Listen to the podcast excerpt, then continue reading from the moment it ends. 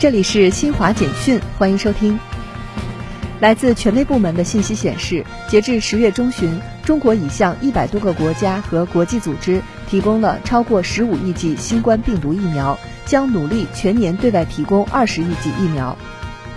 北京市疾控中心二十三号通报，十月二十二号十二时至二十三号十一时，北京市昌平区北七家镇鸿福苑社区新增两例境外关联本地确诊病例，近十四天累计报告六例境外关联本地确诊病例。经北京市疾控中心评估，按照北京市新冠肺炎疫情风险分级标准，即日起将昌平区北七家镇鸿福苑社区由中风险地区调整为高风险地区。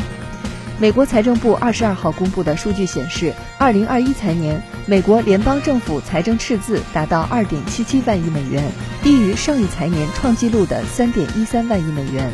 以上由新华社记者为您报道。